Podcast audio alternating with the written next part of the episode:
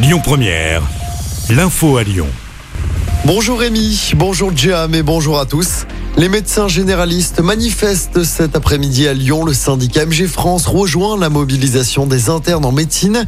Les internes protestent contre le passage en force d'une quatrième année obligatoire d'internat et l'incitation à l'installation en zone rurale. Objectif du gouvernement, lutter contre les fameux déserts médicaux. Les médecins demandent une revalorisation du métier. Ils demandent également plus de moyens.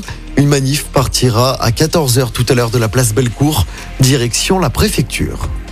L'actualité, c'est aussi ce procès qui s'ouvre aujourd'hui devant les assises du Rhône à Lyon, celui d'un automobiliste qui avait tué un jeune homme de 22 ans. C'était en janvier 2020 à Lyon. La victime marchait avec son cousin sur le trottoir du quai des Célestins lorsqu'une voiture l'avait mortellement percuté. Un acte qui serait volontaire. Le conducteur est jugé pour meurtre et tentative de meurtre.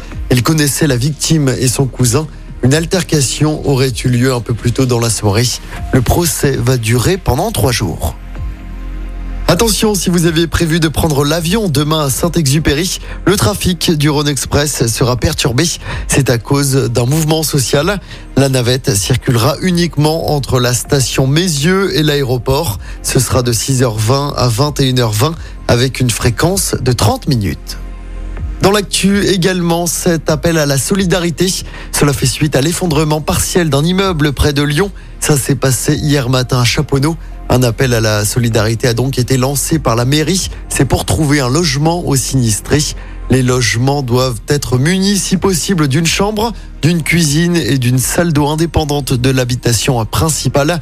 Si vous avez une offre à proposer, vous pouvez contacter la police municipale de Chaponneau. On vous a mis le numéro sur notre application.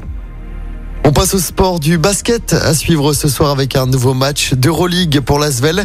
Déplacement sur le parquet de l'Étoile Rouge de Belgrade. Coup d'envoi du match à 19h.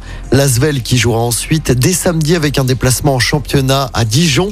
Et puis en football, la vente de l'OL à John Textor devrait enfin être officialisée aujourd'hui après plusieurs reports. L'homme d'affaires américain devrait donc prendre le contrôle du club. Jean-Michel Aulas devrait quant à lui rester président de l'OL pendant trois ans. Écoutez votre radio Lyon Première en direct sur l'application Lyon Première, lyonpremière.fr et bien sûr à Lyon sur 90.2 FM et en DAB+. Lyon Première